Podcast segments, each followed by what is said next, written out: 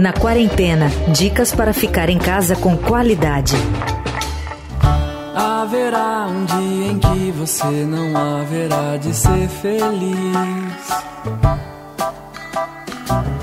Sem tirar o ar, sem se mexer, sem desejar como antes sempre quis. Em tempos difíceis, inéditos e complexos, solidariedade é uma das atitudes mais positivas e acalentadoras em meio à crise trazida pela pandemia do novo coronavírus.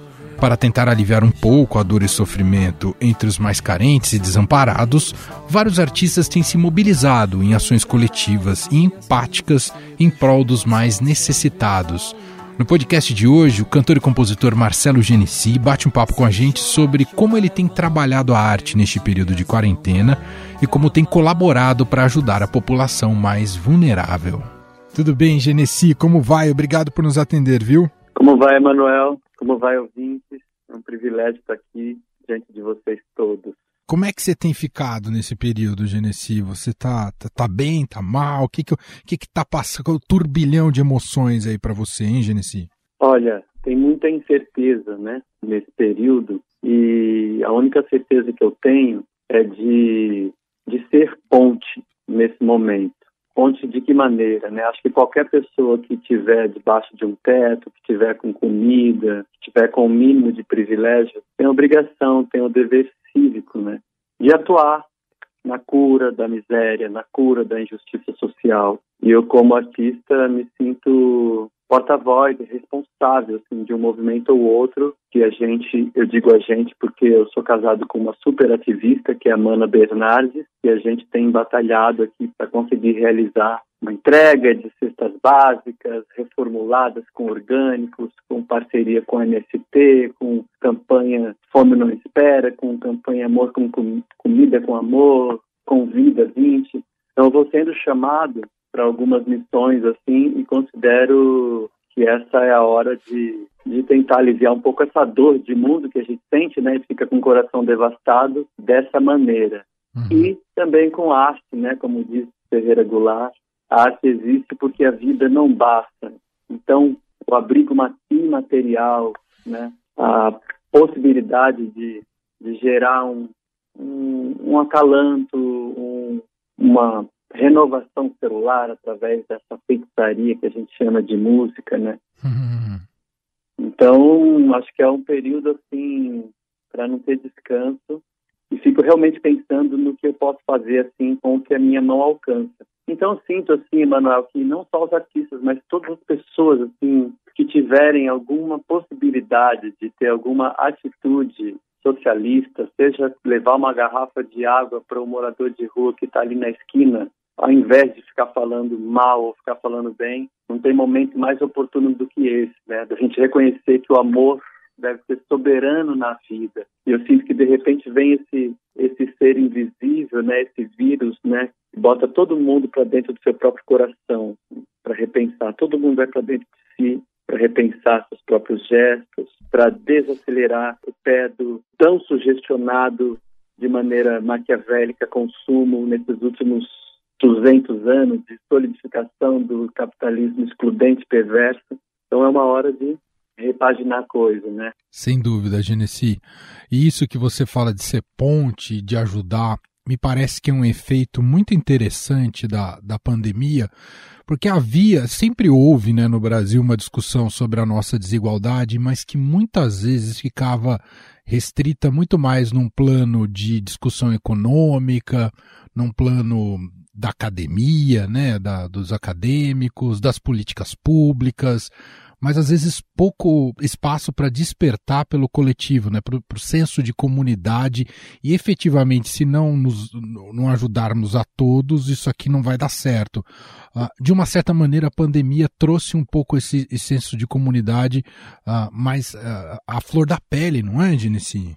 É, e aí eu complemento isso dizendo: estou calmo apesar dos acontecimentos trágicos porque justamente o que você falou é um chamado né, para uma empatia, para um retorno ao nosso princípio celular, que é junto, que é colaborativo. por exemplo, na natureza impera a colaboração. E o ser humano, né, a gente tem o nosso lado destrutivo por natureza, eu creio, eu sinto assim, que tem um coração destrutivo também dentro uhum. de cada um de nós.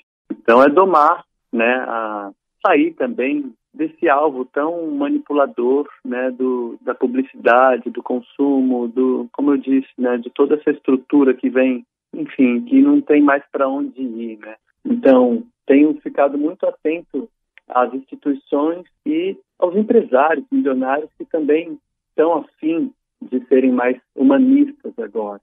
Então, nessa guerra entre empresaristas e humanistas, e que a política acaba acontecendo aí no meio quase como uma distração, uma coisa assim para chamar atenção para cá ou para lá. Verdade.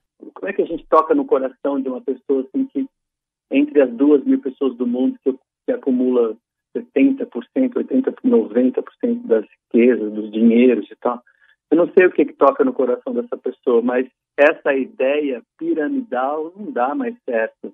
Então, realmente, né, é, eu vejo um, grito dentro de mim, assim, para elevar a humanidade dentro de mim, né, a minha capacidade de, de ter um sentimento mais esférico, né, enquanto estou vivo, assim, né. E acho que essa é uma grande chance, Emanuel. E, uhum. e acho que não é nada fácil.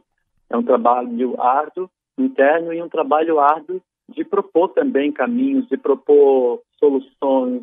E, e eu é, gosto muito da astrologia e pela matemática, geometria, já havíamos previsto que 2020 seria o ano mais importante do século. Né? É mesmo? Vale mais vale. É. Eu não Tem uma sabia. amiga minha ah. chamada Márcia Brandão, que é ah. é uma mulher maravilhosa, entre tantas coisas, compositora, toca violão, é, faz museu ciência, Museu da Vida, ela vinha me dizendo há um ano e meio já, dizendo, olha, 2020 vai ser o ano mais importante do século. Falei, por quê? Ela me mostrou assim, um estudo de um índice cíclico, assim, que calcula, enfim, toda a... Poxa, uhum. a gente acha que pode controlar muita coisa. A única coisa que a gente pode controlar é a língua, né? Porque o resto, inclusive os nossos comportamentos, são sim influenciados. Eles tem lá sua interferência, são, é um sistema todo da qual a gente é uma nanopartícula. Então, assim, tipo, vamos baixar a bola, entender que a gente faz parte de algo muito maior, né? E, e já vi essa previsão. Então, há inclusive a previsão de que a partir de 2022 é uma ascensão desse vale, né? Então, a gente está do ponto de vista astrológico, mudando de fase, da fase da materialidade para a fase humanista. Uau. Aí terão mais 180 anos, no máximo 200, apontando para essa direção. E como um eletrocardiograma, com picos para baixo, com picos para cima. 2020 é o maior pico para baixo. E esse é um estudo que a Márcia participou de um seminário e me trouxe, e gerou uma palestra. Eu achei isso tão interessante, assim, tipo, me deu um, uma, uma referência, assim, como norte, assim, para entender o que eu preciso fazer dentro de mim nessa, nesse momento. Ô, Genesi, queria te ouvir um pouco mais sobre esse modus operandi artístico em fase de quarentena, ah, em que o contato com o público se dá muito mais por meio das lives. Eu assisti uma live sua que eu esqueci qual era o nome do projeto, mas eu sei que era da Secretaria de Estado da Cultura. Acho que você fez na sua casa, não foi, Genesi? Foi, querido. Fiz aqui em casa. Aliás, não saí nem um dia. e, e, me conta como você teve que dar conta de tudo ali para levantar aquela lá. Eu sei que você no palco se resolve muito bem sozinho, com vários instrumentos, por sinal. Mas é, de toda a parte de produção, você teve que cuidar de tudo, Genesi? Eu tive. E eu me preparei, Emanuel. Eu me preparei ah. para entrar no maior palco do mundo.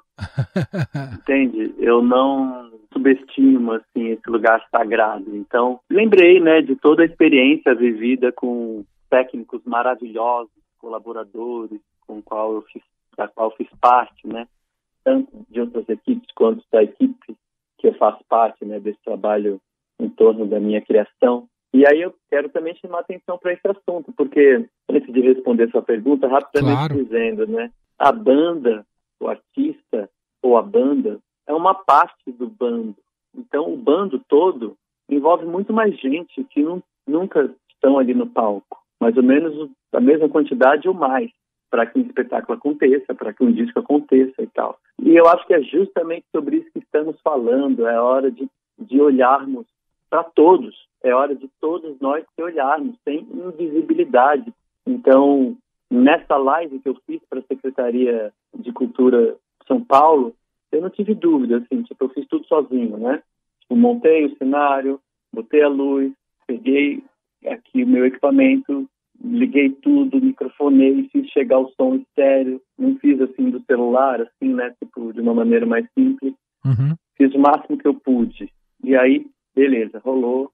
E disse para todos eles da minha equipe, falei, gente, aqui, ó, agora a nova ordem mundial, na minha percepção, é oferecer, né, fazer sempre essa cantinha, assim, será, será que todo mundo vai ficar bem com essa atitude que eu vou tomar? Eu tenho feito essa conta. Uhum. Então, aí, quando veio essa live, e eu pedi, porque eu estava muito preocupado com eles, somos 11 ao todo, é, eu falei, gente, isso aqui não é ajuda, isso aqui é uma questão de consciência de tribo mesmo para a gente chegar mais longe. Vamos pegar essa verba toda e dividir por igual. Daqui a pouco vai aparecer outra, daqui a pouco vai aparecer outra, daqui a pouco vai aparecer outra. E é sobre isso também que eu quero chamar atenção para todos os artistas, assim, porque tem vários portais dando muita bola para os artistas, e sendo que as equipes técnicas talvez estejam mais vulnerabilizadas ainda, né? Verdade, Genesi, verdade. Então, vamos abrir o olho, porque isso tudo está acontecendo porque o olho está um pouco fechado, minha gente. Vamos abrir o olho de uma vez por todas, né? É, é verdade. E você contou uma. Eu não sei se você poderia contar de novo a história. Eu sei que pedir para contar uma história já contada às vezes é ruim, mas você contou uma história tão bonita de como a música salva da sua uh, infância e da sua aquela história que você conta da ida ao Paraguai. Uh, poderia te pedir para contar de novo aquilo, Genesi? Eu achei tão uhum. rico, me, le me levou às lágrimas aquela história. Com todo amor. Eu me dei conta mesmo dessa história há pouco tempo, porque a gente vive às vezes e precisa de alguém que escute para validar ela, né? e aqui é um privilégio poder levar eh, esse acontecimento que é esperançoso, né? O que acontece? Eu sou filho, né, de pai pernambucano, mãe paulista, nasci na zona leste de São Paulo, em Guaianazes. Na nossa casa vivíamos assim em dois cômodos, quatro mais dois, quatro mais dois, quatro tipo vó, avô, bisavó, filho da bisavó, eu, meu pai, minha mãe, meu irmão, vizinhos, os meus avós maternos. Então, realmente tinha uma questão mais coletiva, assim. Isso na Vila Carrão, da Zona Leste, Aricanduva, por ali. É, em determinado momento da infância, os meus avós pernambucanos precisaram voltar para Pernambuco e os meus pais resolveram se mudar para Jardim São Paulo, ali na Coab 1, Coab 2, ali perto de Guaianazes, em São Paulo, Zona Leste.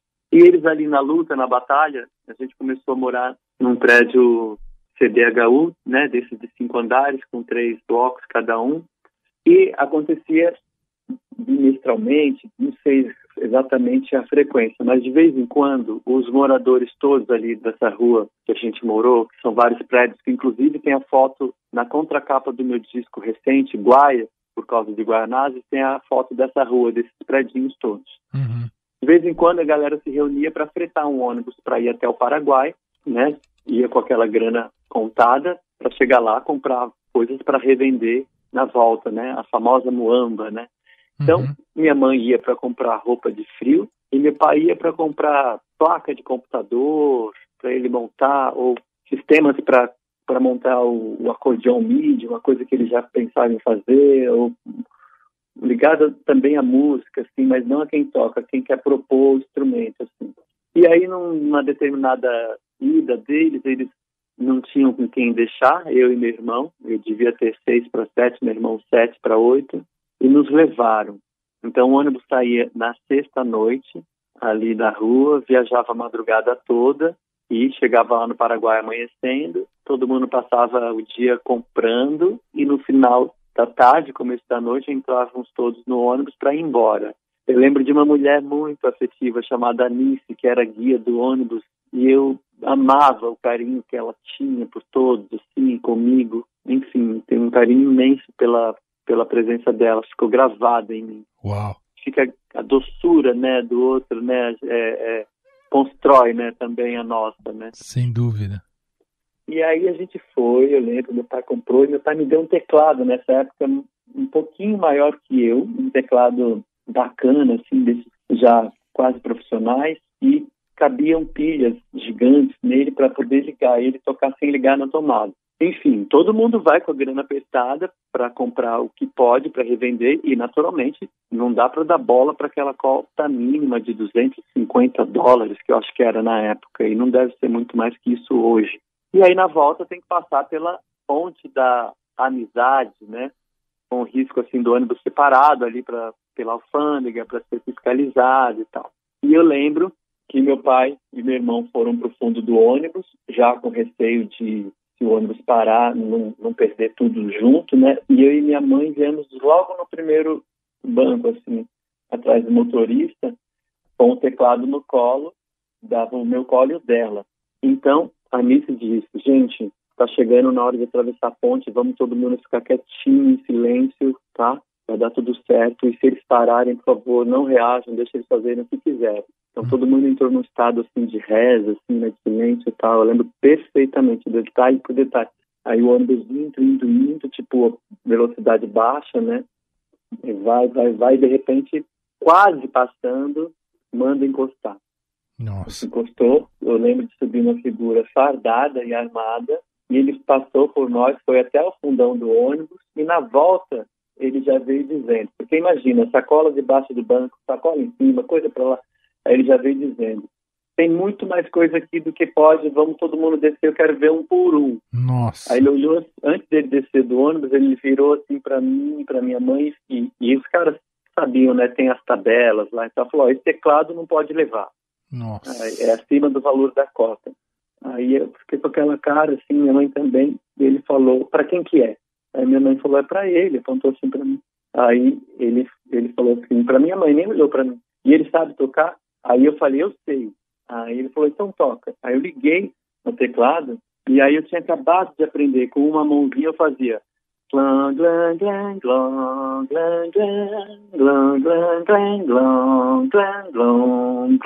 e com a outra mão.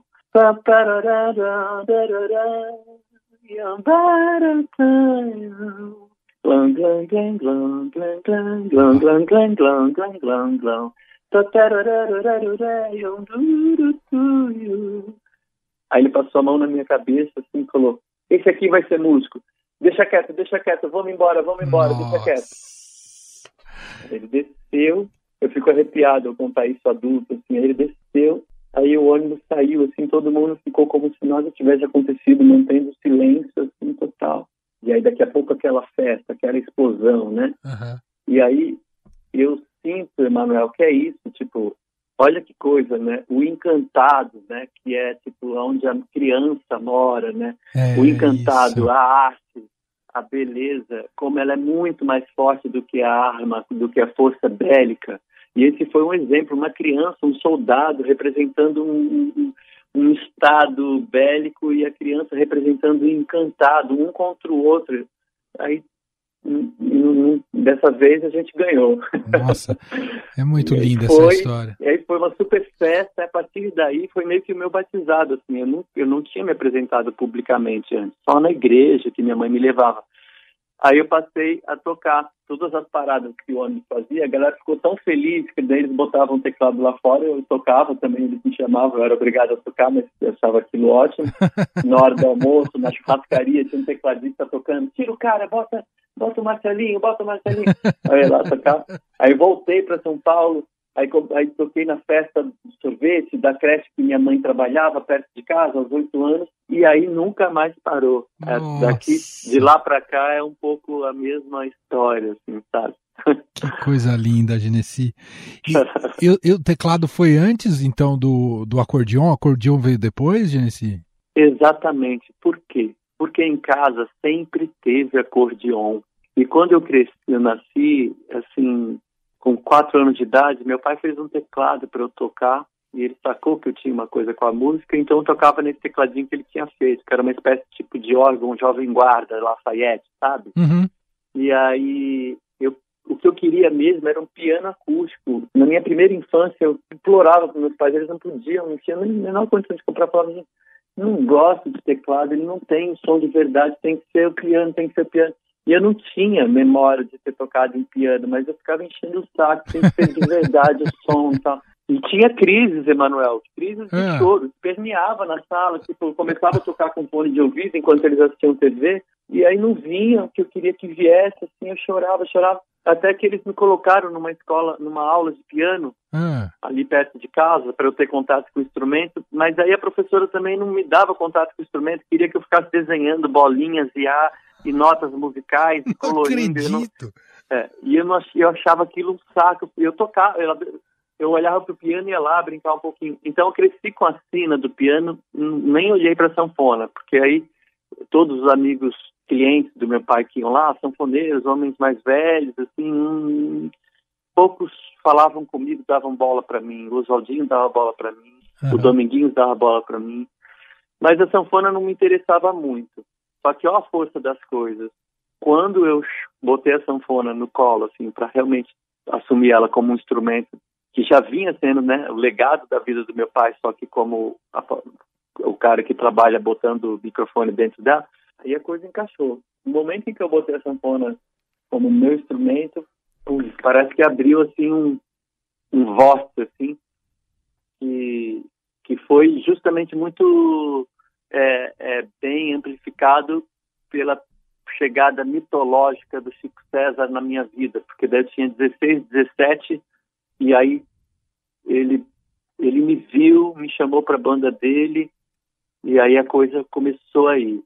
E é curioso estar falando isso com você hoje, porque eu sempre evitei é, encarar fazer uma leitura minha do, do gênero junino, né? Uhum. A sanfona na minha música, ela aparece, né, como a, a sanfona de um cara que nasce que é da metrópole paulistana, tudo bem, tem o Agreste Pernambuco como raiz e tronco, mas tem esse território, assim, os sintetizadores, como eu falei, tem o teclado desde a infância, né? Tipo, eu ouvi muito é, Vangelis, vários artistas da música prog, assim, Rick uhum. Wakeman, Jean-Michel Jarre, foram os caras que meu pai botou para ouvir na infância, então a pira de tocar teclado, de programar, de tocar um com cada mão, como na live, já vem desde essa época.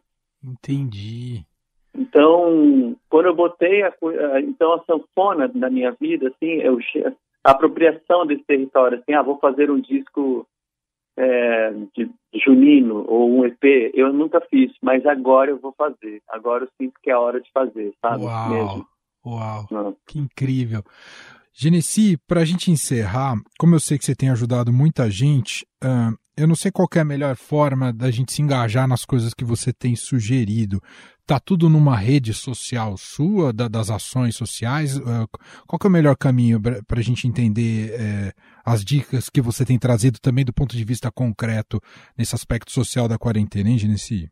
Em questões de ordem prática, nas minhas redes sociais tem lá os projetos que eu estou fazendo parte. Legal. Mas uma coisa é, é, ter que se associar a uma campanha e outra coisa é você ser o próprio movimento social. Eu acho que a, a, a chave está aí, lembrar que, que é com que a nossa mão alcança. E se a gente dedica um pouco da energia para atuar na cura e na miséria do mundo, na dor de mundo, é, rapidamente o caminho se manifesta. É, é, tanta coisa que tem que ser feito aí, que é só você pensar no assunto que, que rapidamente vai chegar para você quais são os passos que têm que ser dados. Uau. Obrigado, Genesi. Um grande abraço, viu? Valeu, Emanuel. Um beijão, querido. Um beijo em todos. Vamos firmes, fortes. A gente vai reconstruir isso do modo humanista agora. Eu creio nisso. Talvez eu consiga superar o temor da transformação talvez também